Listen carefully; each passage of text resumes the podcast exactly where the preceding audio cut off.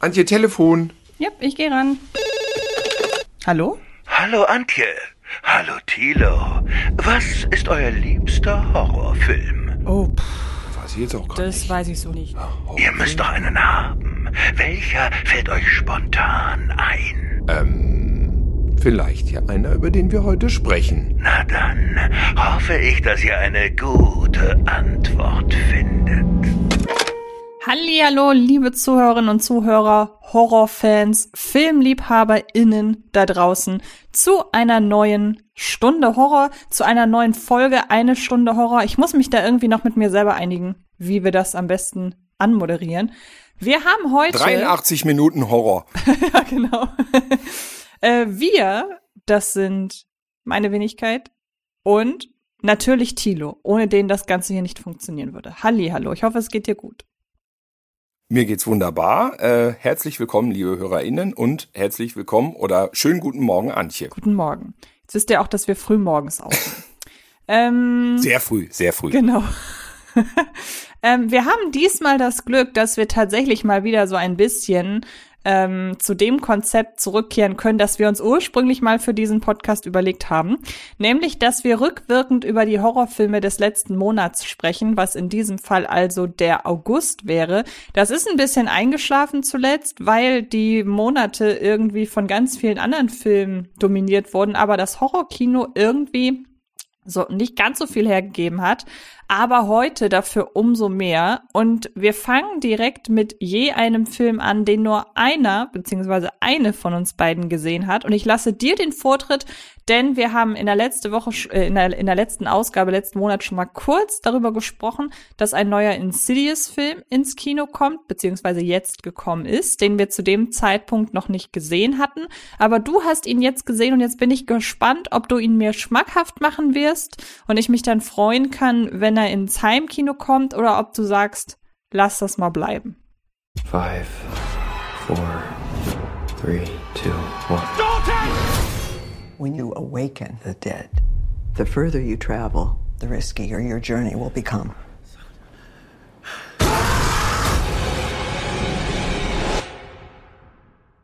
Ja, es geht um Insidious 5, äh, The Last Key.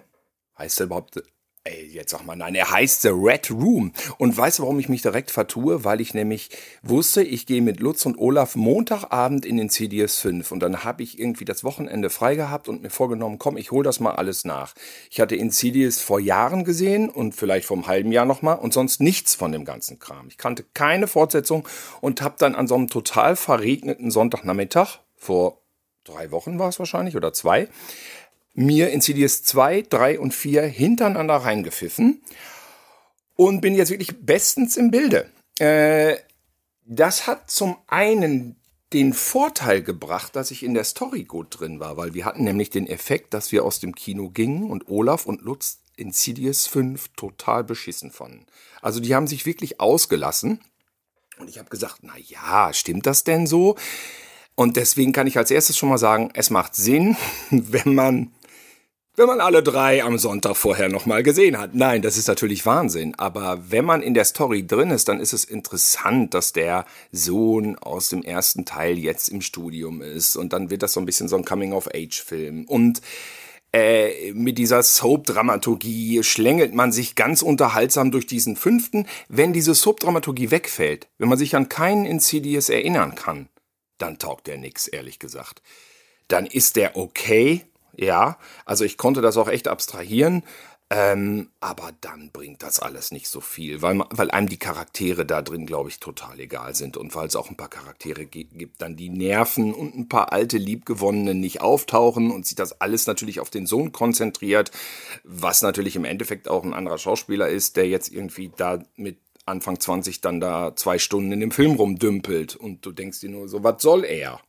Aber das passt tatsächlich so ein bisschen zu dem, was ich noch in Erinnerung habe. Der dritte ist bei mir leider verblasst. Die ersten beiden habe ich im Kopf wegen äh, Patrick Wilson und wie heißt die andere Dame noch? Äh, Rose Byrne. Also auch ja, Ja. für so eine Horrorreihe richtig stark besetzt, wenn man da mal drüber nachdenkt. Und dann der dritte ist bei mir nicht ganz so präsent. Da weiß ich noch, dass ein Teenager-Mädchen, soweit ich weiß, im Mittelpunkt stand. Und dann aber der vierte ist bei mir sehr schlecht in Erinnerung, obwohl ich eigentlich das Setting damals mit ähm, diesem mit diesem Todestrakt, wo dann eine Dame entweder da drunter oder da drüber gewohnt hat, irgendwie weiß ich gerade nicht mehr, aber die, wo sich dann quasi die Geister der Umgebrachten, der Verstorbenen, wo, wo das dann der Aufhänger war. Und das fand ich von der Idee her spannend, aber ich fand es leider sehr ambitionslos umgesetzt. Und deshalb bin ich jetzt beim fünften auch durchaus gespannt, weil ich zum einen die Figur von Patrick Wilson wahnsinnig gerne mag. Den sehe ich generell immer sehr gern. Äh, auch in den Conjuring-Filmen. Und ähm, dadurch, dass man sich wieder zurück zu den Ursprüngen begibt, ähm, könnte ich mir vorstellen, dass das hinhaut. Also ich bin da jetzt auch gar nicht so unaufgeschlossen, weil auch wenn der wahrscheinlich so vom Horror, Grusel nicht so viel Neues bietet, über die Figuren und ich finde, das ist auch so ein, so ein Conjuring-Ding, dass ich da zum Beispiel mit den äh, Warrens sehr, sehr mitfieber, weil es gibt das ja nicht so oft, dass man, dass ein, eine Horrorreihe tatsächlich über die wiederkehrenden Figuren äh, getrieben ist. Das ist ja auch was, was ich an Scream beispielsweise sehr schätze. Und wenn das jetzt zu Insidious auch geht oder auch in Insidious übergeht, dann freue ich mich, weil dann sehe ich dem fünften gar nicht so, so, so, so grauenvoll entgegen wie damals dem vierten. Das muss ich leider sagen. Ja, das ist interessant. Also ich finde, der fünfte kann tatsächlich eher als Familiendrama punkten als als Horrorfilm. Ich glaube, Patrick Wilson ist kein besonders ehrgeiziger Horrorregisseur. Ihm gelingen ein paar Momente, die auf jeden Fall ganz interessant sind, aber so richtig Grusel kam bei mir nicht auf. Und dann immer diese Schockeffekte, Jumpscares nennt man's. Ich hab's gelernt mittlerweile, Antje. die mit einem wahnsinnigen Getöse kommen und du sitzt im Sessel und denkst, ach, ich sollte mich jetzt erschrecken? Sollte ich, du guckst dich um, sollte ich mich jetzt erschrecken? Muss wohl so gewesen sein, war ja gerade so wahnsinnig laut auf der Tonspur. Aber ich habe mich überhaupt nicht erschrocken. Also um fair zu sein, zwei, dreimal erschrickt man sich schon. Ähm, Patrick Wilson, glaube ich, möchte zeigen, dass er mehr kann als Geister jagen. Also er spielt natürlich den depressiven Vater, der damals natürlich ein bisschen rüde gegen seine eigenen Kinder vorgegangen ist. Ähm, ich glaube, er will zeigen, was er kann. Ich weiß es nicht. Ähm, als Horrorfilm kann man den wirklich auslassen. Wenn man in der Story drin ist, wie gesagt, ist es als Ende dieser Soap nicht uninteressant. Ja, aber ähm, nichts, was ich jetzt noch mal gucken würde. Als Regisseur ja. ist es für jemanden wie Patrick Wilson natürlich super einfach, sich innerhalb eines neuen Franchises das erste Mal auszuprobieren. Also er ist ja hier, gibt ja auch Klar. sein Regiedebüt, hat entsprechend ja schon ähm, eine gewisse Fanbase, wenn man jetzt sagen kann, es gibt, also das ist nun mal eine Marke und der Film war ja auch in den USA wirklich erfolgreich, weil einfach die Leute Insidious kennen und sich dann mit auch einem gewissen Budget, weil die Reihe hat sich ja schon etabliert, da austoben zu können und auch ja nicht so viel falsch machen zu können, wenn man ganz ehrlich ist. Ich glaube, das ist einfach egal, ob es jetzt ambitioniert ist als Regisseur oder nicht. Es klingt ja jetzt inszenatorisch nicht ganz so ambitioniert, aber für einen Regisseur ist das, glaube ich, als Debüt dankbar, würde ich behaupten. Kann sein. Ich würde sagen, ich weiß, was du meinst, aber wie man sagt, das schwierigste Genre zu inszenieren ist Comedy. Ja. Und meiner Meinung nach ist das zweitschwierigste oder genauso schwierige Genre Grusel. Weil Grusel, der nicht richtig gruselig ist, kann schon quälend nerven. Ne? Ich finde, Grusel ist eine große Kunst und es geht nicht nur mit Geräuschen und es geht nicht nur mit Lautstärke. Und wie gesagt, ein paar Momente gelingen ihm, die, ihm da, aber dann am Ende wird's wieder ach, so laut und wuselig und Gänge und ehrlich gesagt Bodennebel. Ich habe ja jetzt alle zwei, drei, vier hintereinander geguckt. Bodennebel in Studiofluren, das ist irgendwie komisch, ja. Ich meine, ich habe ja einen Sinn für alte Hammer-Movies und so weiter. Wenn der Bodennebel bei Christopher Lee über den Friedhof, das liebe ich. Aber jetzt in diesen immer gleichen Fluren, dabei in Insidious und dann immer dieser Bodennebel ja, so ein paar Sachen fallen auf, dann gucken sich die Leute immer um, da haben sie ein Geräusch gehört, dann Taschenlampe im Nebel. Also insgesamt kann ich sagen, guckt, glaube ich, eher nicht alle Teile hintereinander. Es ist ein bisschen Grusel-Fließband und am Ende lässt es einem auch kalt. Also der dritte Teil, nach dem, der zweite baut ja so ein wahnsinniges Tempo auf, als wenn du so einen Actionfilm mit Gruselelementen machst.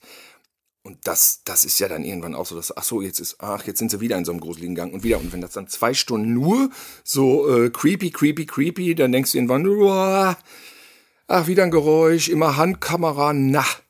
Naja, also der zweite ist sehr hektisch, sehr schnell, sehr, mit sehr vielen Aktionen. Das hat bei mir schon fast eher so eine Neutrali Neutralisierung bewirkt. Was ich mich wirklich frage, ist, warum alle den vierten so hassen. Weil absurderweise hat der mir total gut gefallen.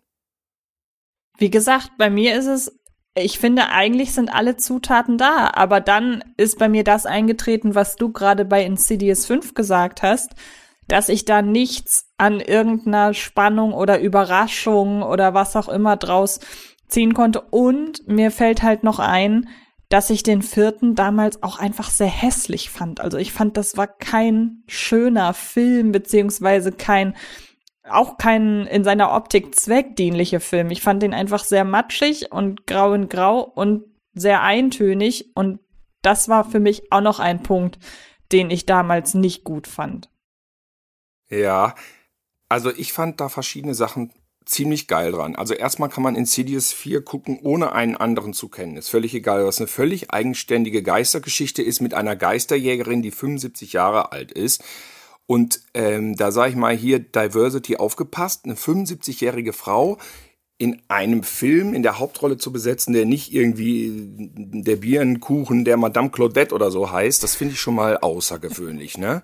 Diese Lynn Shay als Elise, das fand ich schon mal toll. Dann diese Geisterjäger, finde ich, haben auch ein paar wirklich nette, humorige Momente und das Ganze dann dieses Seven-mäßige, diese, diese, es ist ja irgendwo zwischen Serienkiller und, und, und Grusel, Horror, man weiß es nicht so richtig. Ich fand ihre Story losgelöst von diesen ganzen anderen vier Streifen. Ich fand das sehr unterhaltsam. Also ich, ich würde es tatsächlich sagen, ich bin, ich weiß, ich bin der Einzige auf der Welt. Für mich ist das der zweitbeste gewesen. Weil, wenn man keinen gesehen hat, kann man den vierten, ja, den ersten und den vierten gucken. Alle anderen, hm, der, der dritte mit dieser Mutter-Tochter-Geschichte in dem Hochhaus, der war auch so, eigentlich mehr Monsterfilm, den fand ich jetzt auch nicht so prickelnd. Was ich aber allen Filmen auf jeden Fall lassen muss, ist, dass ich schon finde, selbst wenn die Filme vielleicht teilweise nicht so im Gesamten immer funktionieren, die haben alle immer mindestens eine ikonische Szene. Also selbst der dritte, an den ich die wenigste Erinnerung habe, da erinnere ich mich an diese Szene, wo plötzlich, das gab es im zweiten, glaube ich, auch, aber auch im dritten, diese ganz simplen Momente, wo man im Hintergrund einfach sieht, dass sich da irgendetwas abzeichnet, ähm, was die ProtagonistInnen noch nicht gesehen haben. Ähm, und die dann auch eben mal nicht mit einem Jumpscare aufgelöst werden, sondern man wartet einfach, bis sich dieses Wesen, was auch immer, so aus der Umgebung rausschält. Das sind so Momente, die ich sehr, die, die ich in mehreren Filmen sehe. Und man kann da natürlich auch sagen, ja, ist in allen Filmen das Gleiche so. Finde ich aber dahingehend dann, schon. Es ist aber immer, immer wieder neu effektiv. Und das ist was, wo ich auch damals aus dem dritten Teil rausgegangen bin, aus dem, aus dem Screening, das weiß ich noch. Und mein Kommentar dem ähm, Pressevertreter gegenüber war, es ist nicht innovativ, aber effektiv. Und ich finde, dass das sehr stark auf die gesamte Insidious-Reihe sich übertragen lässt. Es ist am Ende des Tages, wir lieben das Genre, es ist immer unterhaltsam, es ist, hat so was von Groschenromanen, jetzt durch das Serielle. Es hat immer ein bisschen was von der, keine Ahnung, der Dämon der Woche, mhm. weißt du, es hat keine so großen Auswirkungen. Es ist einfach, die sind ja sehr lokal begrenzt, meist die Dämonen. Die wollen ja nicht den ganzen Erdball zerstören, sondern es reicht denen mal ein Hochhaus oder eine Wohnung, ne? Oder ein Kind, was hinter die Tür geht. Insofern ist die ganz große Gefahr da ja irgendwie nicht so vorhanden. Man denkt manchmal, geht doch raus. Ja, es ist unterschiedlich. Ich fand dieses Monster im dritten auch ganz gut. Das ist dann halt nicht so gruselig. Im vierten ist es wieder Javier Boté. Den finde ich immer wahnsinnig gruselig. Aber ich glaube, man sollte sich nicht so viel mit ihm befassen, weil je mehr man ihn kennt, desto eher lässt es dann wieder nach mit der Faszination. Weil man denkt, ah, ist ja hier wieder Javier Boté in irgendeinem Spinnenkostüm.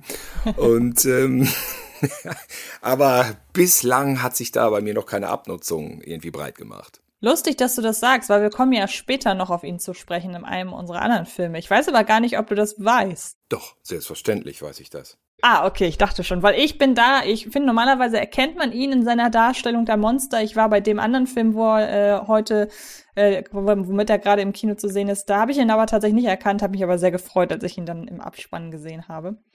Ähm, ich wollte gerade eine hervorragende Überleitung machen zu dem nächsten Film, die mir jetzt aber leider nicht. Du hättest ja den, du hättest ja den mit Javier Boutet jetzt nehmen ja, können. gut, dann nehmen wir jetzt halt den und dann, ja, ist natürlich die eleganteste. Dann läuft das dem zuwider, was ich im Vorfeld angekündigt habe. Aber egal, wir haben beide die letzte Fahrt der Demeter gesehen. Und Ach so, nein, du hast recht. Dann mache ich eine andere Überleitung jetzt, wo du mich wieder auf den Gedanken gebracht Okay. hast. Wir wollten zwei Filme machen, wo jeder nur, ein- nur einer eine von uns den gesehen Mhm. hat. Und natürlich sind wir beim Thema Wasser angelandet, ange, angelangt jetzt durch Demeter. Aber wir sprechen jetzt nicht über Demeter, wir sprechen jetzt über Mac 2, Du bist den ja ich ein nicht Fuchs. gesehen habe.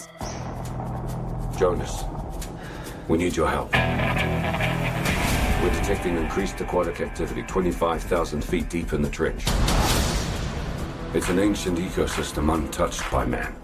Whatever is down there is trying to make its way to the surface. This was a bad idea. Just a little bit. Oh, das war jetzt eine sensationelle Überleitung. ja, wie war der denn?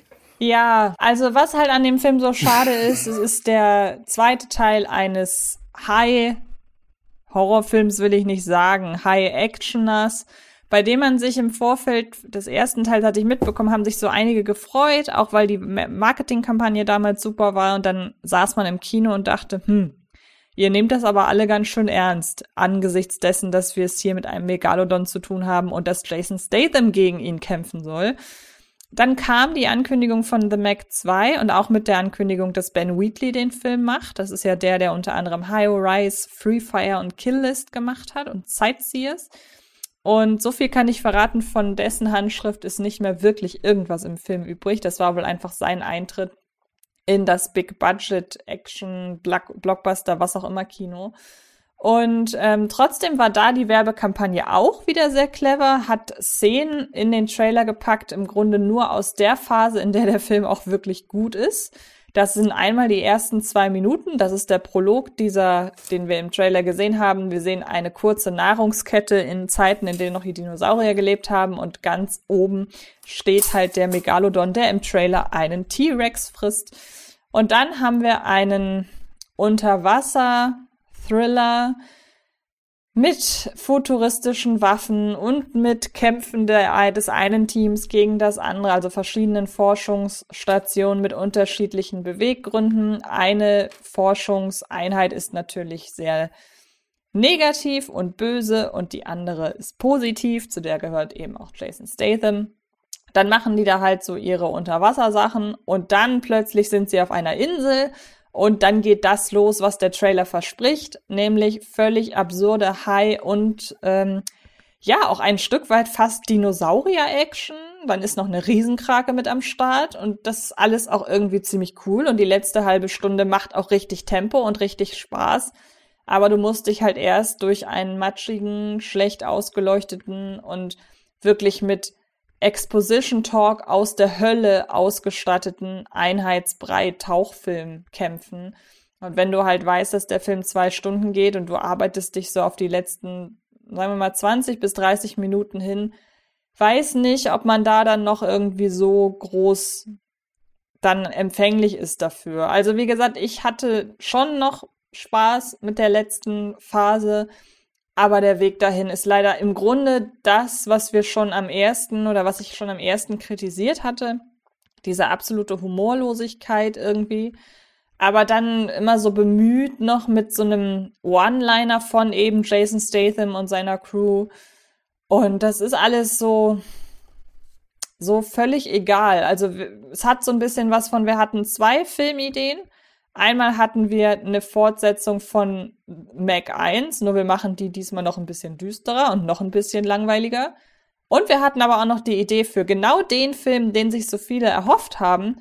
Aber dafür hat es dann nicht komplett gereicht, deshalb packen wir das nur hinten ran und das ist ein sehr eigentlich nur aus Versatzstücken bestehender Film und nicht, da kommt kein Flow rein. Und daher, ich kann empfehlen, sich den, die letzte halbe Stunde irgendwann mal anzugucken, wenn der Film auf einem Streamingdienst verfügbar ist. Okay, das ist Jo. jetzt tatsächlich die erste verhältnismäßig negative Kritik, die bei mir Folgen hinterlässt, weil alles, was ich bisher an negativen Kritiken, äh, was ich da mitbekommen habe, hat für mich nicht gezählt. Diese Übertreibungen Mhm. und dieser Quatsch und dieser Unsinn und so, da dachte ich, was wollt ihr denn? Da gehe ich doch sofort rein. Aber das, was Ja, ne, ist klar, aber das, was du gesagt hast, ist jetzt ein bisschen für mich äh, das Todesurteil, weil also die letzten 20 Minuten, ich war jetzt davon ausgegangen, das geht da zwei Stunden so auf dieser Schwachsinnsebene und da dachte ich immer so, das ist doch mega geil. Mhm. Ja, Das haben wir uns alle erhofft. Das haben wir uns ja auch vom ersten Teil eigentlich erhofft. Und dann war das halt alles so ernst. Hm. Und das ist jetzt halt leider auch so. Also ich finde das super schade, weil das, was du sagst, das, was die letzte halbe Stunde macht, und das ist das, woraus der Trailer 90 Prozent seiner Aufnahmen zieht, genau was du sagst, das will man doch die ganze Zeit haben. Ja. Ist aber leider nicht. oh, das ist enttäuschend. Ich hatte mich echt so ein bisschen gefreut. Ich dachte, ach, diese ganzen ernsten Leute da, die haben ja alle keinen Humor. Das sind die, die auch King Kong vs. Godzilla scheiße fanden. Also, ja, dann bohrt er da so ein Loch in die Erde und dann latscht er da in der Dinosaurierwelt rum. Dann ja, was wollt ihr denn? Das war doch geil. Ja, so, und dann dachte ich dasselbe jetzt bei Mac 2. Was ich an Mac 1 eigentlich vor allem zu bekritteln habe, ist, dass der uns das, den großen Showdown schuldig bleibt. Das heißt, eigentlich, du siehst diesen riesigen Hai immer nur im Wasser, wo du sehr wenig Größenverhältnis hast. Also du siehst ja eigentlich nie wirklich, wie groß dieser Hai ist. Der könnte auch zwei Zentimeter lang sein, weil der bewegt sich im Wasser. Ne? Es gibt so ein paar Sachen mit dem Schiff und so, das sind dann so die Money Shots. Und am Ende dachte ich, naja gut, jetzt frisst er halt den ganzen Strand weg, ne? Wie so ein Hapsen in so ein Knäckebrot.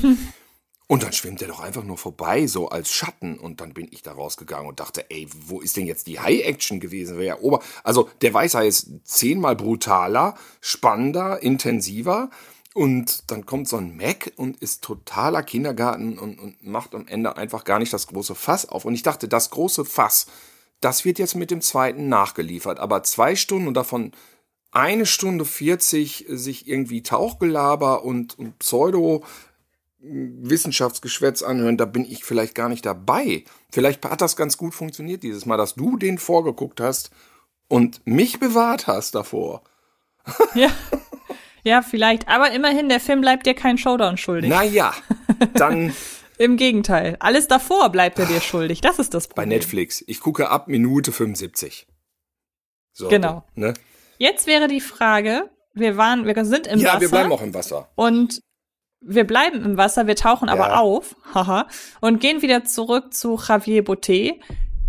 The Demeter, on charter from Romania to London. Shipping private crates. Contents unknown. Out at sea, with no land in sight. We call him Dracula.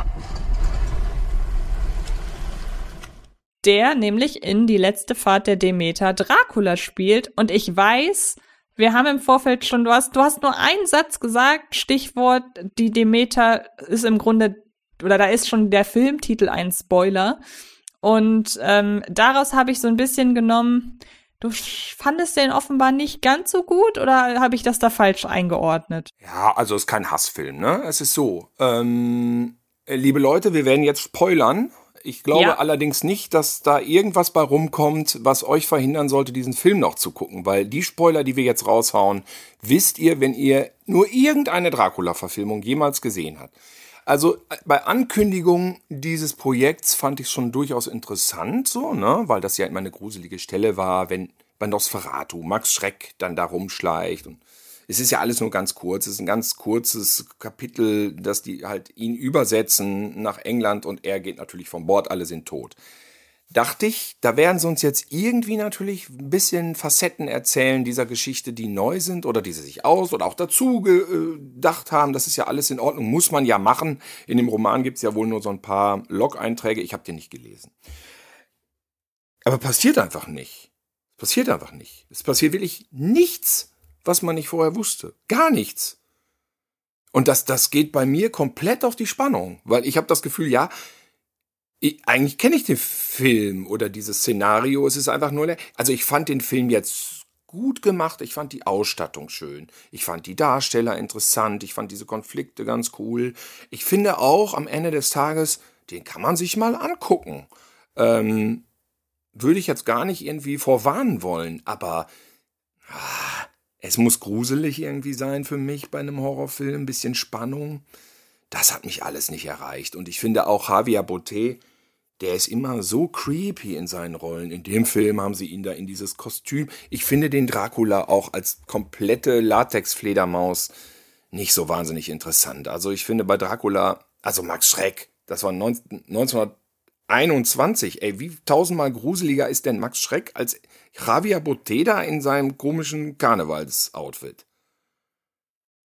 Was ich witzig finde, ich habe jetzt vor ein paar Tagen noch mal Renfield ja. geguckt. Ein kurzer Hinweis, äh, sich doch auch diese Folge noch mal anzuhören über Renfield unter anderem.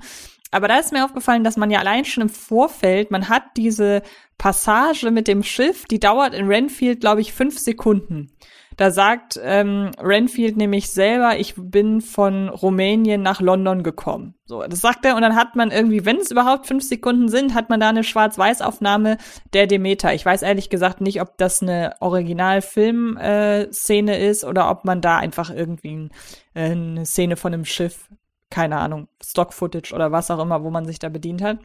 Aber das, das ist, das ist eigentlich so, dass die perfekte Anschauung dessen, was die letzte Fahrt der Demeter ist. Du kannst das, was in Demeter zwei Stunden dauert, kannst du in fünf Sekunden erzählen. Und dann, und dann hat ja im Grunde der Film noch das ganz große Problem, dass ich jetzt als Filmstudio überhaupt nicht wüsste, wie ich den vermarkten soll. Und ich habe auch das Gefühl, dass die das nicht so richtig wussten. Das fängt ja schon beim, also beim Titel Die letzte Fahrt der Demeter, ich möchte mal Leute wie uns rausnehmen, die automatisch wissen, dass man die Demeter mit Dracula in Verbindung bringen äh, muss. Weil ich behaupte einfach mal, das ist ein Wissen, das kann man nicht bei allen Leuten, die nicht so affin sind, voraussetzen. Dann kannst du aber wiederum fragen, macht es dann Sinn, den Film so zu nennen? Weil das klingt schon irgendwie sehr für jemanden, der das nicht weiß, klingt das nach, was auch immer soll das sein. Dann haben wir aber das Ding, dass ja Universal, die den Film vertrieben haben, einfach Dracula aufs Plakat gepackt haben und dann auch noch da irgendwie The Untold Story of Dracula, irgendwas in dieser Art haben sie noch da drunter gepackt äh, unter den Filmtitel. Und dann, wer das alles nicht mitbekommen hat, also stell dir vor, du hast das ganze Marketing nicht mitbekommen und schaust den Film in einer Sneak, dann kommt ja noch hinzu, dass in der Texttafel davor Dracula erwähnt wird. Das heißt, du hast im Grunde einen Film, der eigentlich über Überraschung auch funktionieren soll, weil du ja der Crew dabei, du, du beobachtest die Crew dabei, wie sie nach und nach dahinter kommt, was sie da eigentlich geladen hat als Fracht. Aber du weißt ja alles, das heißt, was du schon gesagt hast, es muss über die Atmosphäre gehen. Und an diesem Punkt muss ich sagen, das hat bei mir zwar gedauert, aber so nach einer halben, dreiviertel Stunde konnte ich mich von der Atmosphäre doch, die, die hat mich dann doch gekriegt. Und ähm, ich muss aber auch sagen, dass ich aus dem Kino raus bin und irgendwie nicht so richtig wusste, was ich mit dem Film anfangen soll. Bei mir ist das eher so im Nachhinein gewachsen, dass ich sag, das war teilweise eigentlich schon wirklich von der Ausstattung super, von der Atmosphäre. Ich finde auch sehr gut, dass sie dann doch Dracula äh, selten gezeigt haben ähm, und auch sehr spät dann erst in voller Pracht. Ich muss sagen, sie hätten ihn gerne noch weniger zeigen können.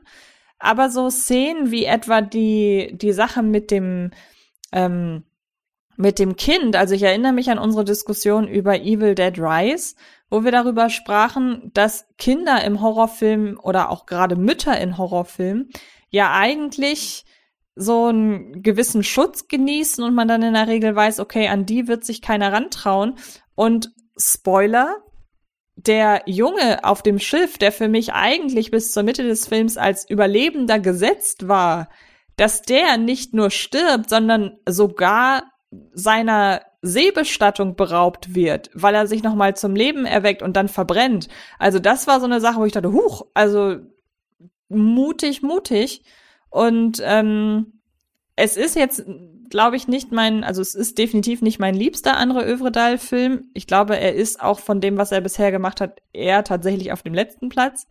Ähm, aber ich finde schon für jemanden, der jetzt noch mal doppelt so viel Budget bekommen hat wie vor seinem Vorgängerfilm ähm, äh, Scary Stories to Tell in the Dark, der dato schon sein teuerster Film war, dafür hat er das alles schon ganz gut gewuppt. Also ich ist kein Film, der mir Ende des Jahres groß in Erinnerung bleibt, aber als jemand, der auch Filme liebt, der äh, die auf Schiffen spielen, ähm, war ich da hatte ich da eine gewisse Affinität für. Ja, das Ding, der, ist, der Film hat einfach kein Geheimnis. Das Geheimnis ist ja. offensichtlich. Ich behaupte, also klar, Leute wie wir äh, können was mit dem Namen anfangen. Für die ist aber im Endeffekt der Ausgang der Story wirklich komplett selbstverständlich, bis auf so ein paar kleine Nuancen, die ja in dem Film auch drin sind. Für Leute, die mit der Demeter nichts ab anfangen können, äh, ist es aber auch, glaube ich, nicht besonders überraschend, weil du gehst ja in einen Horrorfilm vielleicht doch, wenn du grundsätzlich was mit vielleicht Grusel oder Horror anfangen kannst. Und wenn das so ist, dann weißt du, wer Dracula ist. Und wenn du weißt, wer Dracula ist, dann weißt du auch, der ist nicht auf so einem Kahn gestorben, weil irgendwelche Leute ihn gepfählt haben. Also das, das, das, ist das, das ist das eine Problem. Was ich an dem Film mochte. Genauso ähnlich wie du sagst, diese, diese Atmosphäre. Ich find's immer schön. Ich weiß nicht, wie historisch korrekt das ist, aber ich mag's auch, in das Innere von so einem alten Schiff zu gucken und diese Organisation vor Ort zu betrachten. Also, das ist ja so ein eigener Kosmos. Das ist ja wie so, ein, wie so eine eigene Stadt. Da gibt's den Koch und dies und jenes und die Tiere, die aber fürs Essen sind. Und, ähm, wie hieß der Film mit Russell Crowe? Master, äh, Master and Commander. Der war so und so auf dieser Ebene, so wie war die Schiffsfahrt vor 200 Jahren, ähm, finde ich den Film schön anzusehen. Auch, das wird wahrscheinlich nicht alles so 1A stimmen, aber wer weiß das schon und das gucke ich mir dann gerne an. Und deswegen habe ich das auch nicht bereut, den Film jetzt da in der Presse gesehen zu haben.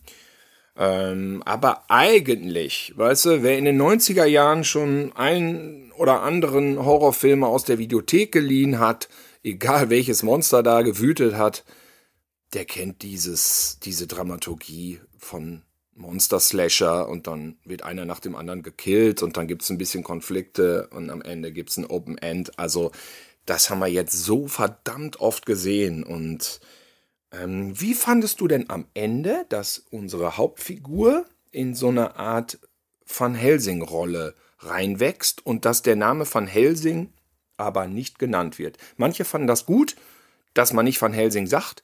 Ich finde, das wäre das wär ein sensationeller Schlussgag noch gewesen, weil er war Mediziner, er war ja Doktor, ja, und ähm, auch wenn man das mit der Hautfarbe mit einbezieht, wäre das eine super Story, dieses Coming Out, diese Emanzipation, weißt du, gegen Rassismus, sich dann eben umzubenennen in Dr. van Helsing, meinetwegen sich dann so einen Namen anzueignen in England, um damit, weißt du, so, eine, so, eine, so, ein, so ein Prozess, der Emanzipation von ihm als sozusagen Benachteiligter hin zu Oberschicht, sag ich mal. Das hätte ich am Ende noch toll gefunden. Jetzt wissen wir, vielleicht hätte man das in der Fortsetzung nochmal aufgegriffen, aber die Fortsetzung wird jetzt bei diesen Einspielergebnissen wahrscheinlich nie, nie in Angriff genommen und deswegen finde ich es schade, dass sie das am Ende nicht gemacht haben. Na klar kann man sich das aber auch einfach selber so denken. Vielleicht ist auch das auch schöner, das einfach der Imagination des Publikums zu überlassen. Also das habe ich lustigerweise auch gedacht und das dann darauf geschoben. Also ich könnte mir vorstellen, dass sie es auch so geplant hatten. Das Problem ist ja, der Film erscheint bei Universal und Universal hat schon mehrmals versucht, so eine Art Monsterverse ehemaliger Hammer-Horror-Ikonen zu kreieren. Das ist schiefgegangen mit Dracula, Dracula Untold. Das ist schiefgegangen mit Die Mumie. Und ähm, ob der Unsichtbare, der da irgendwie zugehört oder nicht, ist ja bis heute nicht so richtig klar. Und ich hätte mir vorstellen können, dass man sagt, wir probieren es jetzt mit Demeter nochmal, verraten es aber im Vorfeld nicht. Und wenn die letzte Fahrt der, der Demeter gut ankommt, dann können wir im Nachhinein noch drauf zurückgreifen, dass es Van Helsing ist. Weil das Problem ist, glaube ich, heutzutage, dass man Filme in der Regel kaum noch mit einem figurenbezogenen Gag beenden lassen kann oder, oder enden lassen kann, weil dann ja heutzutage alle sofort auf eine Fortsetzung achten und einem Film, der an der Kinokasse baden geht, und das ist ja mit Demeter jetzt so, der dann noch das Selbstbewusstsein hatte, am Ende eine Fortsetzung anzukündigen. Ich habe so ein bisschen das Gefühl, dass das diesen Film immer so ein bisschen anhaftet, dass das so was Größenwahnsinniges hat, so nach dem Motto, ihr habt doch nicht wirklich gedacht, dass euer Film eine Fortsetzung trägt.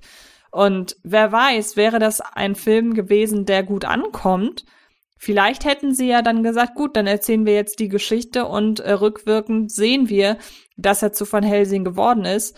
Ich finde, es ist so offensichtlich, dass man, wie du schon sagst, unser Eins kann sich das zusammenreimen und vielleicht ist das schon dann der Gag, der gerade noch funktionierte, damit man sich dann nicht der Lächerlichkeit preisgibt. Ist natürlich schade. Also so. du würdest sagen, wenn man das am Ende so gebaut hätte, mit Van Helsing den Namen erwähnt hätte, wäre das eher Richtung, wir bringen euch noch eine Fortsetzung irgendwie als Versprechen ausgelegt worden, als das, wenn man es nicht tut.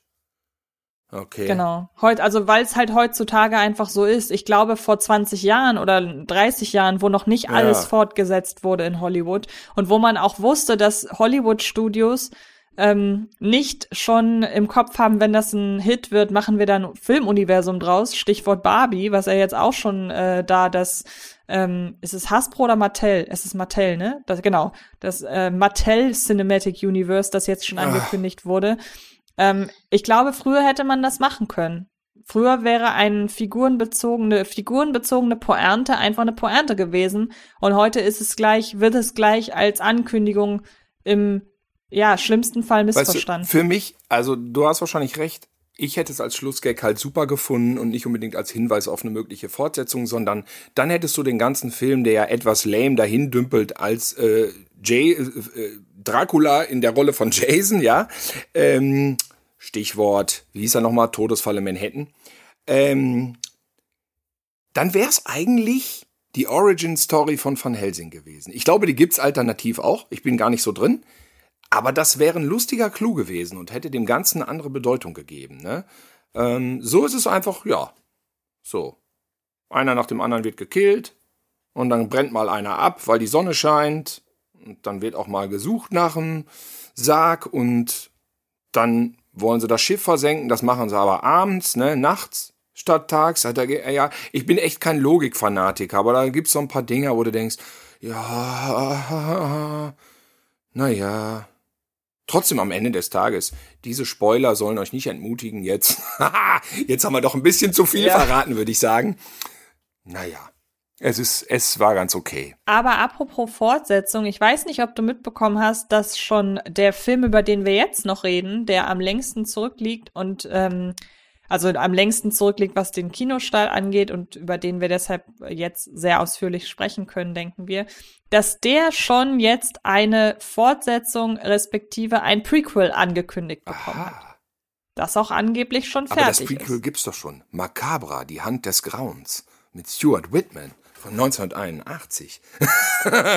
ist, ist, das dieser Film, wo eine, ich habe den nie gesehen, aber ist das dieser Film, wo eine Hand sich quasi selbstständig Ey, macht? Äh, das war, das war dann äh, Adams Family. Erwirkt? Nein, ich witzel hier nur rum. Ich habe Macabra, die Hand des Grauens gesehen und ich musste auch daran denken bei Talk to Me, aber ich habe den gar nicht mehr so vor Augen. Es geht irgendwie um eine Hand von einer Mumie und damals aus der Videothek ausgeliehen und hinterher gedacht, äh, hätte mehr Splatter drin sein können. Das war so die Zeit, weißt du.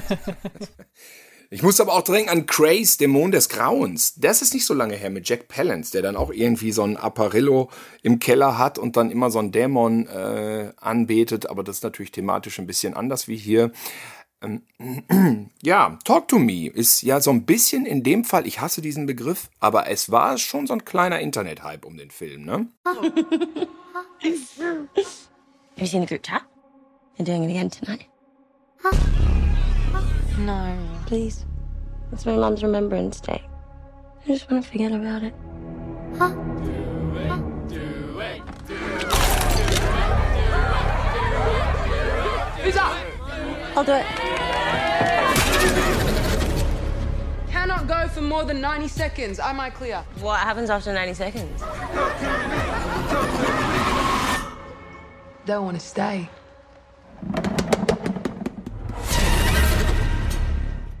Ja, auf jeden Fall. Und interessanterweise, ähm, du hast jetzt gerade angesprochen, an welche Filme dich der Film natürlich aufgrund seiner Handthematik, die im Vorfeld sehr stark in den Mittelpunkt gerückt wurde, erinnert hat. Und jetzt würde ich gerne mal von dir wissen, hat der Film irgendwelche Erinnerungen an die bestimmte, Mo also, äh, oder sagen wir so, es gibt viele Motive in dem Film, die einen an gewisse Sachen denken lassen oder die dich an Filme, wenn du viel Genre geguckt hast, äh, die dich an viele Dinge erinnern und die, der viele Versatzstücke von bekannten Filmen einfach beinhaltet. Und jetzt würde ich mal die, äh, die Diskussion über Talk to Me mit der These eröffnen, dass der Film sehr wenig von dem, was man im Vorfeld erwartet, einlöst. Wie stehst du dazu? Ja, woran der Film mich am meisten erinnert, ist die Realität weil es war äh, zu meiner Jugend tatsächlich Mode, Gläserrücken zu begehen bei irgendwelchen Leuten am Küchentisch. Ähm, und ich weiß von mir sehr wirklich vertrauten Freunden, ähm, dass die gemeint haben, die waren dabei, das funktioniert, das geht, warum kann ich dir nicht erklären? Und das hat mir schon gereicht. Ich hatte dann Schiss, ich war noch nie der mutige Typ, da nicht hinzugehen. Ich dachte mir, ist mir zu krass. Ja, und ich habe von sehr, eine sehr gute Freundin von mir, die mir auch keinen Scheiß erzählt, die hat das dreimal gemacht, da waren jedes Mal zehn Jahre dazwischen und jedes Mal hat sich derselbe verstorbene Typ, verstorben 1914 oder so, hat sich gemeldet und da hat sie gesagt, das mache ich nie wieder. Weil egal, was hier passiert, die Leute waren immer andere im Kreis, das ist mir zu krass. Meine Eltern, dann habe ich das meinen Eltern erzählt. Ich dachte so, da haben Leute Gläserrücken gemacht. Und dann wollte ich natürlich von meinen Eltern hören, weißt du, mein Vater, Landwirt, äh, Ostwestfalen, total straight, mit Quatsch, nichts im Sinne. Dem habe ich das erzählt. Und da meinte mein Vater dann so als Antwort, ja, ja, das gibt's. Und ich so, was? und der meinte, das kann man nicht erklären, aber das haben wir auch gemacht. Mit Geistern hat das nichts zu tun, aber das geht. Ich so, was geht denn da? Und dann haben die erzählt, dass sie sich irgendwie die Fenster haben ausstatten lassen zu Hause. Die sind irgendwie mussten die Fenster erneuert werden. Da war ich schon auf der Welt, da war ich zwei oder drei. Und dann hat irgendwie der Mann, der das gemacht hatte, gesagt, am Wochenende wollen wir mal wieder irgendwie so ein bisschen äh, Gläserrücken oder was weiß ich was machen. Und dann, wieso hat mein Vater gefragt, wieso, wie, wie, Moment, wie sieht das aus? Und ja, seine Frau hätte da eine bestimmte Begabung und der könnte so Tische rücken. Es ging um Tische rücken. Der könnte, die könnte dem Tisch Fragen stellen. Mein Vater hat natürlich direkt gesagt, das glaube ich nicht, das glaube ich nicht. Ähm, und hat gesagt, dann kommt doch mal vorbei, dann wollen wir uns das mal angucken. Und dann war dieser Typ mit seiner Frau da und mein Vater hatte auch die ganzen, äh, also meine Mutter und die Nachbarschaft eingeladen, weil sie sich das mal anschauen wollten. Und dann haben die dem Tisch Fragen gestellt und der Tisch, das war ein dreieckiger Tisch, der ging an einer Seite immer hoch. Und hat dann so, wie viele Autos stehen draußen auf dem Hof? Und dann ging der sieben Autos. Dann ging der siebenmal klack, klack, klack, klack, klack. Hat der geklackert. Und mein Vater meinte, die Frau konnte das auch alleine machen. Das heißt, die hat zwei Finger aufgelegt und auch da hat der Tisch geklackert. Also gar nicht irgendwie diese Gemeinschafts, äh, der Gemeinschaftsparanoia, sondern es hat auch nur bei ihr ge Also, ich erzähle ihr Horrorgeschichten von Anne dazu mal. Und das hat bei mir also auf jeden Fall bei dem Kinobesuch äh, dafür gesorgt, dass ich da saß und dachte, na ja, na ja. Ne? Was passiert jetzt mit dieser Hand? Weil diese äh, Jugendlichen, die das da veranstalten, das ist ja ganz nah dran an dem, was es einfach seit Jahrzehnten gibt und wovon wahrscheinlich auch ganz viele, die jetzt uns zuhören, ihre eigenen Erfahrungen schildern können. Also das Witzige ist, erstmal möchte ich dir an dieser Stelle den Film, also den kann ich nicht uneingeschränkt empfehlen, weil er wird irgendwann komplett bescheuert, aber zumindest die ersten 15 bis 20 Minuten des Films Red Lights mit äh, Sigourney Weaver und äh, Cillian oder Killian Murphy, da wird unter anderem diese ganze Tischgeschichte erklärt. Ah. Also du siehst im Film, wie das gemacht wird. Ah! Ist das der von Wes Craven? War das der letzte Film? Von, nee, das war Red Eye, ne? Das war Red Eye, genau. Nein, Red Lights ist von einem spanischen Regisseur. Der ist auch nie ins Kino gekommen. Der war sehr unbekannt, äh, oder ist auf DVD, Blu-ray erschienen. Ähm, Genau, den lege ich dir diesbezüglich ans Herz. Ich habe lustigerweise auch Erfahrungen selber gemacht mit Gläserrücken, weil es eine Phase gab, die dauerte, weiß ich nicht, einen Monat. Und ähm, da war es halt so, dass wir, irgendjemand aus unserem Freundeskreis hatte eins dieser Ouija-Bretter. Da war dann auch direkt so eine, so die, ein, dieses, diese dreieckige Holztafel mit dabei. Und äh, wir hatten halt irgendwie gedacht, so, wir, wir machen das. Und dann ist das aber irgendwann immer eskaliert. Also es ist ja mittlerweile auch bekannt, dass das deshalb funktioniert, weil jeder so unterschwellig das Ganze bewegt mit seinem Finger, ohne dass er es tatsächlich macht. Also wenn man einigermaßen an die Sache glaubt und auch alle, alle Leute die Antwort auf die Frage so grob ähm, so grob verinnerlicht haben im Vorfeld, dann können die unterschwelligen Bewegungen im Finger dafür sorgen, dass es so wirkt, als würde sich das Ding von alleine mhm. bewegen. Ähm, und damals war uns das aber egal. Also wir haben das natürlich trotzdem gemacht und waren trotzdem, fanden das trotzdem total gruselig. Und eine Geschichte gab's, da waren wir auf einer Klassenreise und es war schon Schlafenszeit und in unserer, wir hatten so ein, äh, so ein Zehnbettzimmer und im Vor, so, so, wenn man die Tür aufgemacht hat, war man unterm Dach und das war so ein halliger Raum, also so ein bisschen wie von einer, von einem Keller. Und dann saßen wir da alle um den Tisch rum und dann hat einer unserer, äh, einer der, eines der Mädels, die da vor Ort waren, hat halt dann sich den Spaß erlaubt auf die Frage, wenn du uns hörst, gib uns ein Zeichen, den Tisch unter den, äh, mit den Beinen äh, einmal so anzuheben. Und das war so laut, dass wir alle geweckt haben und erst geschrien haben wie blöd, weil wir uns erschrocken haben, weil das nicht abgesprochen war. Und ihr tat das auch im Nachhinein total leid und es dauerte eine halbe Minute, bis wir aus diesem Schreck raus waren und uns dann alle kaputt gelacht haben. Aber ein, zwei waren dann dabei, die da wirklich Schaden von genommen haben. Also die, die dann auch nicht schlafen konnten und nichts. Aber das ist wirklich eine Geschichte. Also mit, ich habe noch mit einer Freundin von früher, ist meine auch, kann man so sagen, beste Freundin, mit der habe ich immer noch Kontakt. Und das ist auch so eine Geschichte, wenn wir uns die noch mal vor Augen führen, da lachen wir uns jetzt immer noch kaputt. Also ich war da auch immer schon für die Thematik einfach sehr empfänglich. Und es, wenn, wenn Talk to Me beginnt, dann haben wir ja einmal so eine wirklich fast schon Partymontage, in der wir sehen, was die ganzen Teens mit dieser Hand anfangen. Und das scheint ja wirklich total normal für die zu sein, dass sie da einfach so eine übernatürliche, ähm, dass sie übernatürliche Wesen beschwören können. Das Problem ist halt, wenn eine labile Persönlichkeit darunter ist und anhand der einer jungen Frau, die gerade ihre Mutter verloren hat und ausgerechnet ähm, dann mit Untoten konfrontiert wird, dass das Ganze dann außer Kontrolle gerät. Und dieses außer Kontrolle geraten deutet sich an als jetzt greifen die Dämonen und Geister an, aber das ist ja was ganz anderes. Und das ist so spannend, finde ich, an Talk to Me, dass du worauf ich, was ich schon zu Beginn sagte, dass du eigentlich viele Elemente hast, die du kennst, aber durch den menschlichen Faktor, du hast gesagt, es ist so wie das Leben, durch diesen menschlichen Faktor und dieses Charaktergetriebene nimmt das alles eigentlich nie die Abzweigung, die du erwarten würdest. Und das finde ich an Talk to Me so spannend, dass du denkst, alles daran habe ich schon gesehen, ich weiß genau, wie der Film ausgeht, aber tust du nicht.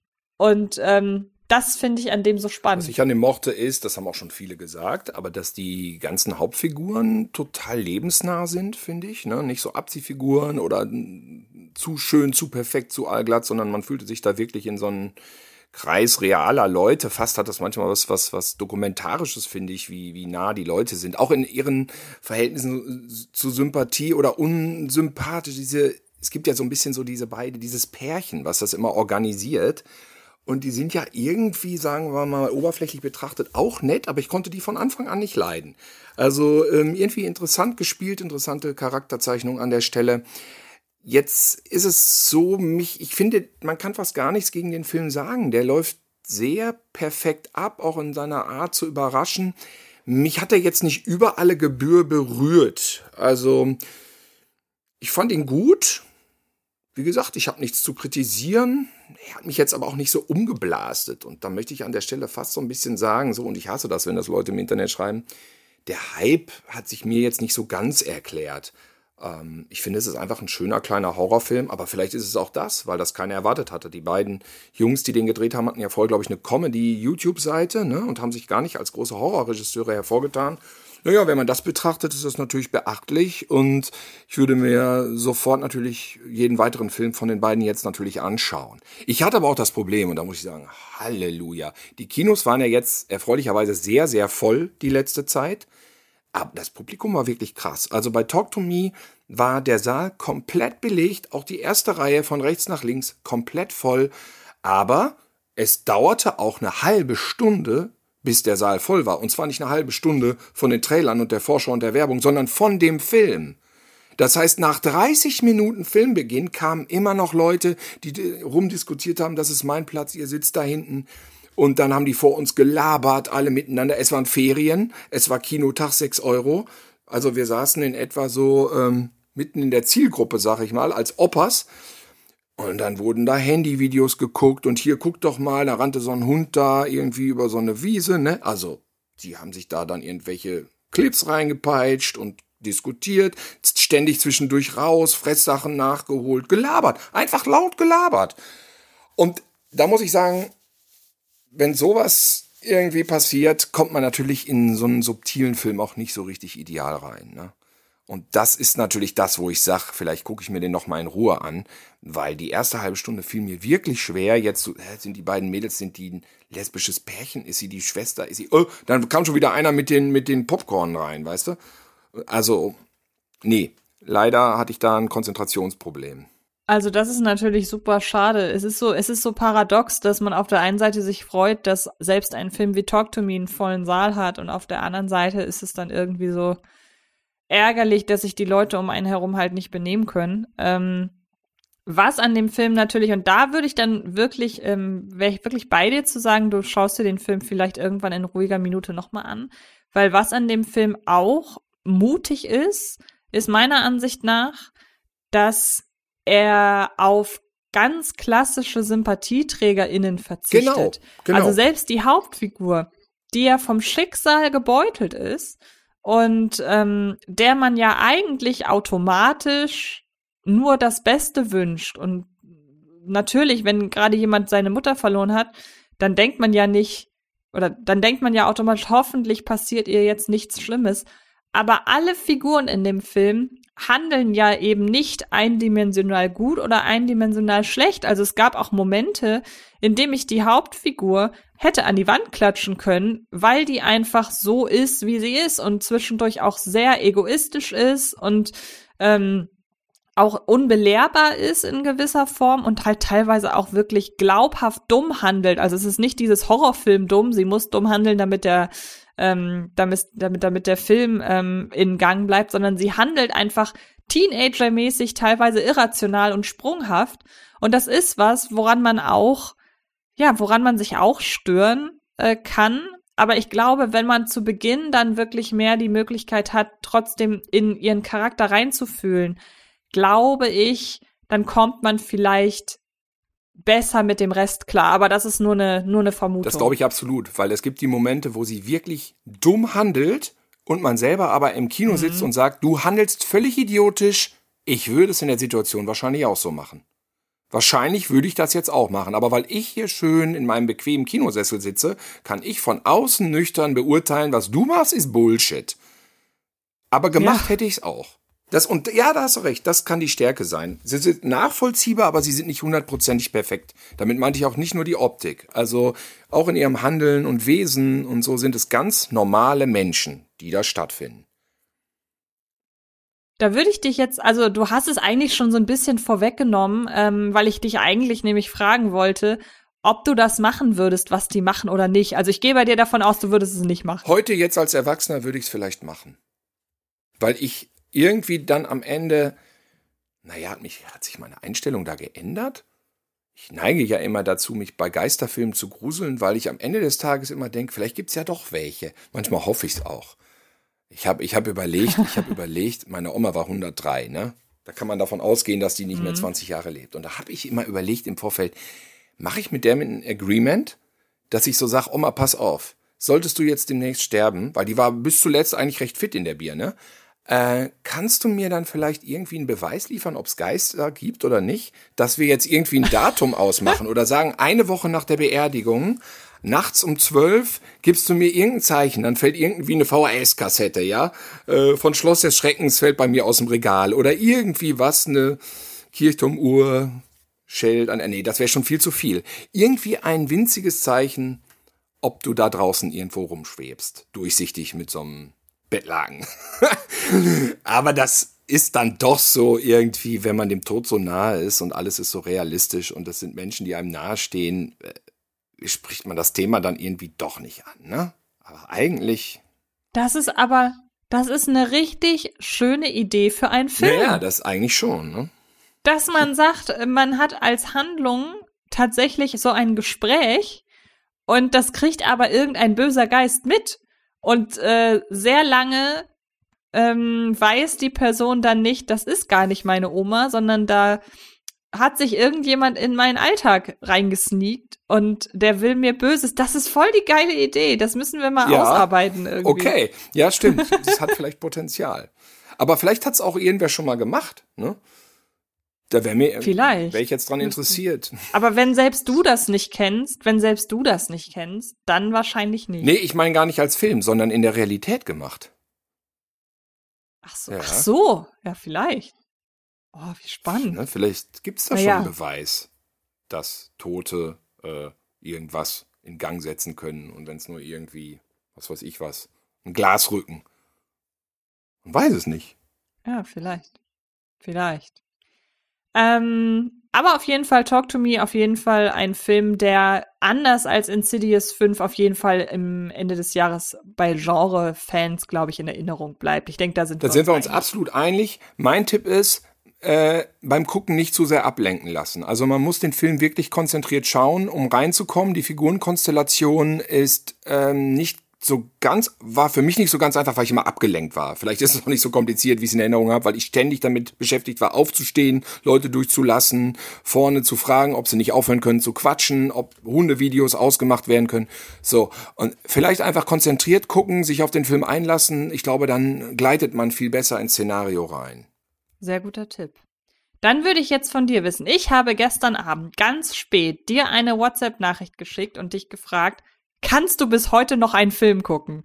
Denn ich habe gestern einen Film geguckt und nach der Hälfte, na, nach drei Viertel wusste ich, eigentlich müssen wir darüber reden. Ich wusste es im Grunde schon, als ich im Trailer, den ich Gott sei Dank nach der Hälfte ausgemacht habe, ich wusste es im Grunde schon, als ich im Trailer gesehen habe, dass mit äh, Barbarian geworben wird. Also es ist ja wirklich, es ist nur von den Produzenten von Barbarian.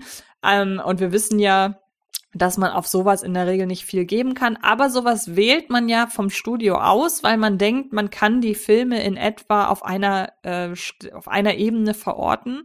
Und weil ich wusste, dass du Barbarian sehr mochtest und ich bei dem Film, über den wir jetzt reden, nämlich Cobweb, das Gefühl hatte, das wird in eine ähnliche Richtung gehen, hast du von mir den Auftrag bekommen, äh, wenn du Zeit hast, diesen Film zu gucken. Und jetzt möchte ich gerne von dir wissen, wir reden nur kurz zur Info, wir reden erstmal kurz und spoilerfrei über den Film. Und wer dann noch Bock hat, sich unseren Spoiler-Part anzuhören, denn das Problem ist, der Film ist überall auf der Welt schon draußen, nur in Deutschland nicht, ähm, dann kann er gerne nach der Abmoderation noch unseren kurzen Spoiler-Part hören. Aber jetzt möchte ich von dir wissen, hast du es bereut? Peter, sometimes you have to make hard decisions to protect your family. What is that? The banging.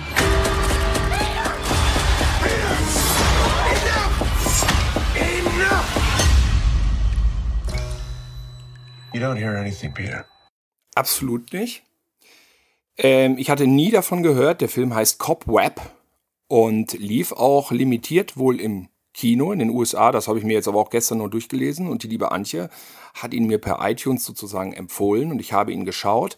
Und nachdem ich ihn geschaut habe, habe ich bei IMDb, wie gesagt, nachgeguckt und was mich echt gewundert hat, aber das ist mittlerweile so oft, ähm, das war auch bei Clock so und das ist auch hier so, dieses Voting von 5.9 bei IMDb, meiner Meinung nach, lasst euch davon nicht beirren, guckt euch den an und ich würde den wirklich jetzt einfach mal empfehlen. Ne? Das ist vielleicht nicht die Erfindung des neuesten Horrorfilms per se, der einer neuen Ära oder so, aber das ist ein ganz solider Grusler und deswegen an der Stelle jetzt, ich glaube, wir fangen jetzt an zu spoilern, würde ich sagen, wir hören uns nächsten Monat. Und es hören jetzt nur die Leute weiter, die den Film schon gesehen haben. Oder sie merken sich bei Spotify, wo der grüne Balken aufhört, um dann weiter zu lauschen, weil ich glaube, wir werden jetzt recht frei mal über den Film Cobweb quatschen. Aber das bringt nichts, wenn man da vorher schon weiß, was da passiert. Das ist für uns jetzt mal Dienst am Kunden. So Zieht ihn euch rein. Er ist mit englischen Untertiteln, habe ich geguckt, das reicht. Er ist recht leicht verständlich. Oder kann man bei iTunes auch deutsche Absolut. Untertitel ein? Ich weiß, ich habe auf englischen Untertiteln geguckt. Er ist ja nicht synchronisiert, muss man einfach sagen. Ja, ja, genau. Also ich habe ihn ohne Untertitel geguckt, habe trotzdem alles verstanden und nur für die Leute, die von dem Film jetzt noch nie was gehört haben, es geht darum, dass ein Junge in seinem Bett liegt und Klopfgeräusche hört und alles weitere sollte man nicht wissen. Ähm, wir reden trotzdem weiter darüber, wie gesagt, nach der, nach unserem Abspann quasi. Ähm, an dieser Stelle ganz herzlichen Dank dir, Thilo, dass du es mit mir bis hierhin gebracht hast ähm, und über deinen ja, Input zu den ganzen Filmen, über die wir jetzt gesprochen haben. Ich bin sehr gespannt, was der September bietet. Unter anderem startet The Nun 2. Ich bin schon wahnsinnig Na, gespannt. Ja. okay. Ähm, und schauen wir mal, was äh, uns noch so begegnet über die Zeit. Und dann hören wir uns im nächsten Monat wieder oder nach dem Genau, Abspann. auf Wiedersehen, bis zum nächsten Monat. Tschüss. Tschüss. Und jetzt machen wir beim Dreh mal so 21, 22. Also, es geht jetzt weiter. So, Cobweb. Alter Vater. Äh, Scheiße war der gruselig. Mein lieber Schwan, ich hab mir nicht den wahr? Arsch abgegruselt. Das gibt es doch nicht. Also, ich verstehe so ein bisschen 5,9. Ja, das fängt an wie die hundertste Variante von Haunted House. Ja, diese Gänge, ich dachte auch die ersten zehn Minuten, mein Gott, muss das sein? Ich kann Gruselhäuser nicht mehr gruselig finden. Ich kenne diese Tapeten, mhm. ich kenne diese Türen, ich kenne diese doppelten Böden. Oh nein, nicht schon wieder ein Junge. Klopfgeräusche in der Wand. Es ist nicht gruselig. Es kommt diese Mädchenstimme.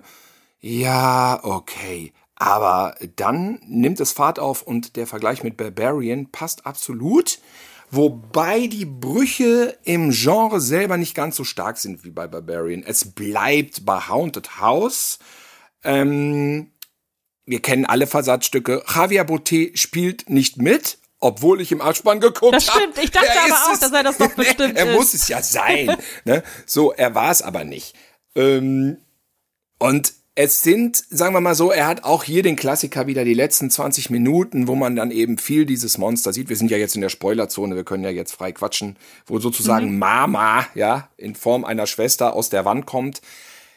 Ist nicht mehr so gruselig wie vorher, ähnlich wie bei Barbarian. Aber ich würde mal so sagen, im Vergleich zu dem im Internet diskutierten schlechten, in Anführungsstrichen, Enden, war das das allerbeste schlechte Ende, was ich die letzten Jahre gesehen habe, weil ich fand's immer noch fucking spannend, wie dieses Spinnenwesen durch die Bude tobt.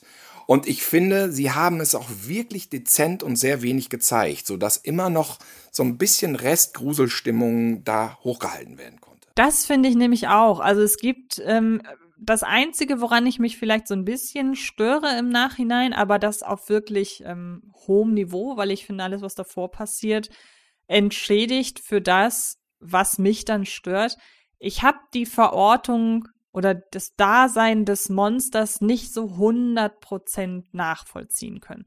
Ähm, weil auf der einen Seite wird halt gesagt, es ist die Schwester und sie sagt ja auch in einer Szene, ich habe mir im, im Laufe der Gefangenschaft, habe ich mir Klettern angeeignet, dann hat sie sich diese extrem langen Haare sind ihr gewachsen, so dass sie halt wie so ein spinnenartiges Wesen daherkommt. Man sieht auch einmal wirklich sehr schön ihre nicht Verwandlung, das würde jetzt in eine falsche Richtung gehen, aber wie sie sich plötzlich so zu so einer Spinne formiert, das sieht man einmal nicht direkt an ihr, sondern so im Schatten.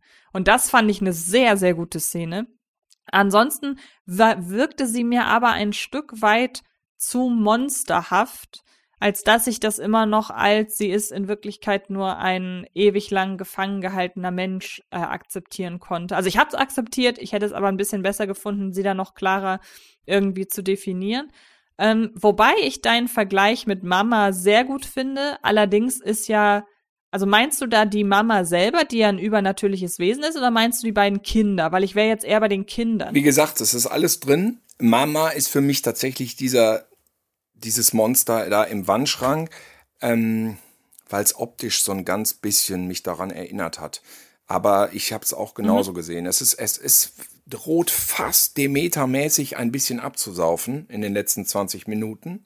Ich finde, es passiert aber so gerade nicht, weil auch wenn diese ganzen Kiddies da reinkommen, die man hasst, hat es diese Slasher-Momente, die einen auch so ein bisschen befriedigen, weil diese Arschlochkinder in diesen Gru die Masken sind gruselig, die die Kinder aufhaben, finde ich. Ähm, wenn die weggeholzt werden, gibt es so ein bisschen Befriedigung. Das heißt, das, es, wechselt so ein bisschen die Emotionen, die man dem Film gegenüber hat. Aber bis zu dem Moment, wo sie rauskommt, ähm, ist der Film natürlich deutlich stärker und intensiver ja, weiß ich auch nicht. Wir auch als Blätterfans werden wir langsam erwachsen, dass wir immer alles Deutliche verurteilen. Ich weiß es auch nicht. Es gibt Zeiten, da hätte mich diese Monster-Action, die in dem Film drin ist, total begeistert. Aber es ist eben viel Wasser durch den Rhein geflossen die letzten Jahrzehnte und wir haben viel gesehen.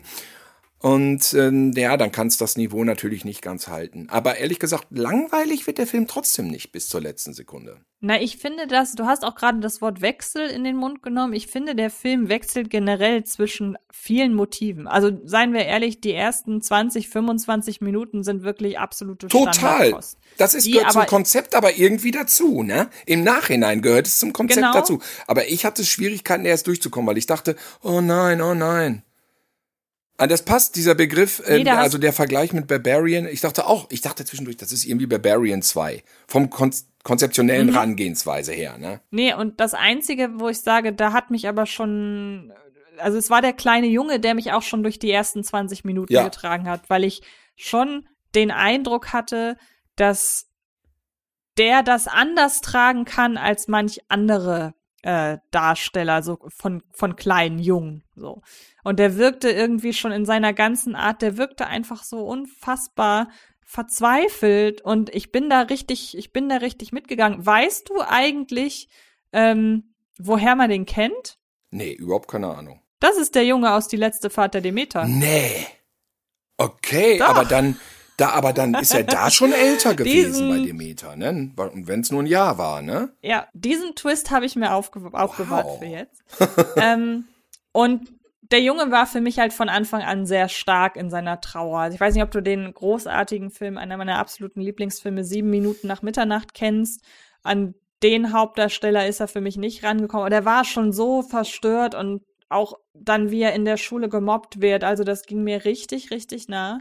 Und dann schält sich aus diesem ganzen vermeintlich Bekannten, äh, beziehungsweise aus dem Bekannten, schält sich dann ja, schälen sich Dinge raus, die so für sich stehend irgendwie creepy sind. Also zum Beispiel die Boah. Eltern, die schon von Anfang an irgendwie nicht ganz knusper sind, die dann ja auch plötzlich ihn hinterm, hinterm Kühlschrank ähm, einsperren, wo ich kurz dachte, okay, geht das jetzt so ein bisschen in Richtung ähm, The Black Phone, weil ich dachte, okay, vielleicht ist, sind das die Geister von früheren Kindern. Also ich war sehr lange auf dem Trip, das ist garantiert so wie bei Black Phone. Und dann so nach und nach kommt das alles zusammen, selbst wenn dann am Ende noch die Kinder aus der Schule bei ihm zu Hause auftauchen. Das ist so viel, aber irgendwie fühlt sich das alles schlüssig zusammen, auch die Position oder die, die Funktion der Lehrerin, die da aufmerksam wird. Also man kann dem Film vorwerfen, dass der so viel auf einmal will, aber ich war überrascht, wie gut er das unter einen Hut bekommt. Also ich finde, man kann jetzt, wo du sagst, den Film eigentlich in drei Akte aufteilen. Der erste Akt geht bis dahin, wo er praktisch in den Keller gesperrt wird. Das ist der erste große Break. Dann geht der zweite, also der zweite Akt fang, fängt natürlich dann da an, wo man merkt, die Eltern haben irgendwie ein Rad ab und geht bis dahin, wo dieses Viech praktisch aus der Wand kommt. Dann wäre das der zweite Akt und die Monster-Action ist der dritte. Da würde ich sagen, der zweite Akt ist für mich einer der besten Horrorfilme, die ich seit langem gesehen habe. Der erste ist schwächer, der erste Akt ist schwächer, aber hat im Nachhinein natürlich auch, erfüllt auch seinen Sinn, weil er natürlich das Publikum so ein bisschen täuscht äh, von dem so, ah, ihr guckt wieder Standardware und dann geht's. Und ja, das Ende ist dann eben wieder äh, Monsterhorror. Aber der zweite Akt, wow. Also das ist wirklich, äh, das ist große Klasse, würde ich sagen. Große inszenatorische Klasse. Da gehe ich absolut mit. Und einen wichtigen Part haben wir ganz vergessen, weil der auch so plötzlich kommt und dann auch wieder, an dem Punkt dachte ich halt auch wieder, oh, okay, vielleicht geht er jetzt noch mal in eine ganz andere Richtung und schildert quasi die, das wäre auch eine geile Idee gewesen, dass der Film erklärt und schildert, wie quasi ein, ein, eine Horrorfilm-Ikone geboren wird, quasi. So ein Serienkiller, so ein Wahnsinniger, als er dann dann nämlich einfach seine Eltern vergiftet. Und ich dachte, wow, vielleicht sind das ja alles, äh, also interessant, wo man dann so, auf was für Theorien man dann so kommt. Aber an dem Punkt dachte ich, okay, vielleicht sind das ja wirklich alles Wahnvorstellungen, das ist sein erster Mord und wir sehen quasi die Geburt eines Serienkillers. Hätte ich auch ja, cool und gefunden. Solche Sachen werden eigentlich in dem Film öfters angerissen, sie werden nicht auserzählt. Und manchmal hm, habe ich mir die Frage gestellt, ist das dem Film zuträglich, nicht alles auszuerzählen? Ja, man muss bei Horror nicht mal alles erklären, das wissen wir. Aber der Film wirft dann so manchmal so ganz konkrete Fragen auf, die einen auch manchmal so ein bisschen raushauen, wo man so denkt, hm, ist das jetzt ein echtes Wesen oder nicht? Oder einge... Und was ich mich auch gefragt habe, ist, was ist denn jetzt diese Leiche im, im Garten? Sind die Eltern denn jetzt wirklich Mörder? Sind die Eltern vielleicht doch böse? Haben die auch dieses Mädchen, was vor Jahren verschwunden ist, denn das war ja offensichtlich nicht die Schwester, haben die vielleicht doch schon Kinder umgebracht? Ist das Mädchen, was bei Halloween verschwunden ist, das, was da im Garten liegt? Wer liegt denn da im Garten? Ich hab's nicht geschnallt. Also das hatte ich mir das hatte ich mir tatsächlich so erklärt, dass das aber offen bleibt, ob das ein Unfall war oder ob die tatsächlich gesagt haben, weil ich finde, das wird auch angedeutet, dass sie dem Viech ja offenbar, also sie haben es ja nicht umgebracht, sondern sie haben es ja unten eingesperrt und es muss ja irgendwie über die Jahre und Jahrzehnte genährt worden ah. sein. Andererseits muss man aber auch sagen, dass dann ja nicht nur ein Kind verschwunden wäre. Also dann hätte man ja irgendwie im Film noch untergebracht, irgendwie ist diese Stadt verflucht oder was weiß ich, so ein bisschen wie Derry bei S, dass man sagt, da verschwinden immer wieder Kinder. Das hat man ja nicht gemacht, aber ich habe es mir so erklärt, dass es wirklich dieses Mädchen ist. Sie haben am Ende dann die äh, Leiche oder zumindest den Schädel im Garten vergraben und dann war es entweder ein Unfall oder es war der Versuch, dieses Wesen tatsächlich mal mit Frischfleisch zu füttern. Ich weiß es nicht, aber für, ich habe für mich den Schluss gezogen, das wird das Kind gewesen sein. Dafür ist diese Geschichte von dem verschwundenen Mädchen einfach zu präsent. Ja, komisch, dass das dann an den Ecken und Kanten nicht so ein bisschen auserklärt wird. Ähm, Inwiefern das, ja klar werden sie das bewusst gemacht haben. Ich meine, die Amerikaner drehen keine Filme mehr, um 700, ohne 700 Mal das Drehbuch von vorne nach hinten durchzugehen. Ähm, ja, aber da hakt es für mich so ein bisschen so manchmal, weil ich denke, ja, war das jetzt äh, mm, oder so oder irgendwie.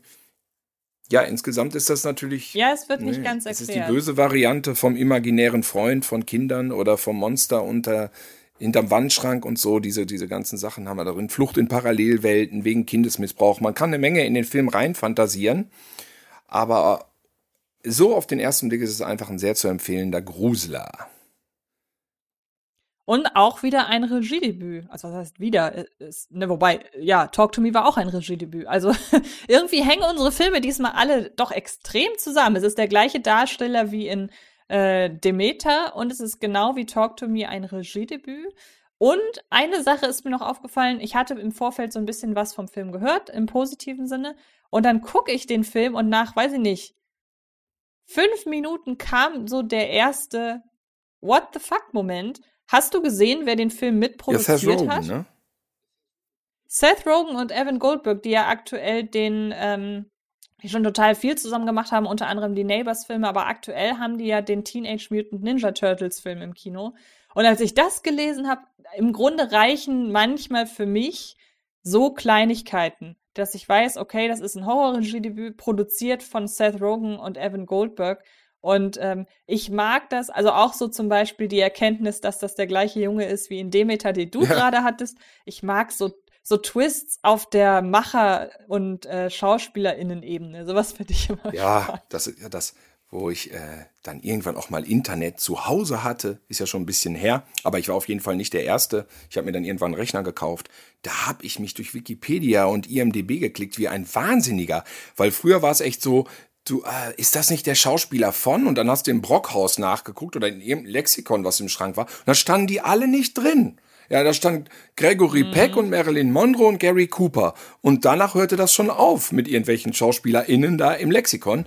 Und deswegen war ich dann, also IMDB war für mich dann, boah, die Büchse der Pandora im positiven Sinne. Ne? Da konnte ich endlich mal die ganzen Querverweise nachgoogeln. Sensationell, ja. Ja. Aber weißt du was? Ich verstehe nicht so ganz, warum bei diesem Film nicht ein bisschen mehr Mut besteht, ihn noch ins Kino zu bringen. Ich meine, dieser Bedrest, der war ja eher so ein bisschen schwach auf der Brust. Warum haut man den nicht irgendwie noch mal? Warum bringt man den nicht ein bisschen breiter raus? Ich meine, da könnte ich mir vorstellen, dass so Mundpropaganda auf jeden Fall einsetzen würde bei den Leuten.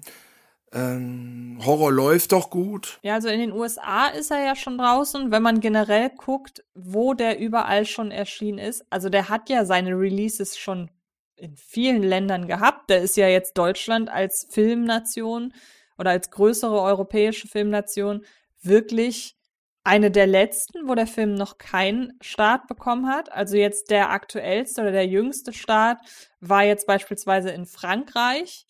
Ähm, da ist er am 19. Juli rausgekommen, 20. Juli Kuwait, Kanada, Indien. Ähm, was haben wir jetzt hier noch? Ich schaue gerade mal so nebenbei. Er kommt in Brasilien am 28. September. Okay, stimmt, er ist noch nicht überall raus, aber er hat in fast überall Ländern, äh, über in fast allen Ländern hat er einen Starttermin. Spanien 25. August, UK 1. September. Oh. Also gefühlt überall, selbst in der Mongolei am 11. August 2023. der hat gefühlt überall sein Release schon gehabt. Ich hoffe einfach, dass der Film jetzt irgendwie noch entdeckt wird. Lass es ein Label sein wie, keine Ahnung, Cape Light oder irgendwie sowas. Ähm, dass da vielleicht irgendjemand den Film entdeckt. Ich hätte ihn zum Beispiel auch auf dem Fantasy Filmfest gesehen. Da fände ich, äh, wäre er ein großartiger Kandidat gewesen, aber ist er leider nicht im Programm. Ja, ich würde mir wünschen, dass er vielleicht einfach noch mehr Anerkennung findet. Ich glaube schon, der wird früher oder später nach Deutschland kommen und sei es auf irgendeinem Streamingdienst. Also warten wir mal ab. Von uns gibt es auf jeden Fall eine Empfehlung für den. Ähm, die haben wir ja auch schon abgegeben, bevor wir diesen Spoiler-Part gemacht haben. Wenn ihr hier jetzt noch zuhört, ja, dann. Habt ihr den im Idealfall schon gesehen? ja, dann wisst ihr jetzt, wie es ausgeht. Aber vielleicht überzeugt ihr euch ja trotzdem noch selbst. Und ansonsten, wir hören uns nächsten Monat in einer neuen Folge. Und äh, ja, bis bald. Bis bald. Tschüss. Oh, äh, Antje, Telefon. nee, letztes Mal bin ich rangegangen. Jetzt gehst du. Äh, ja. Nächstes Mal.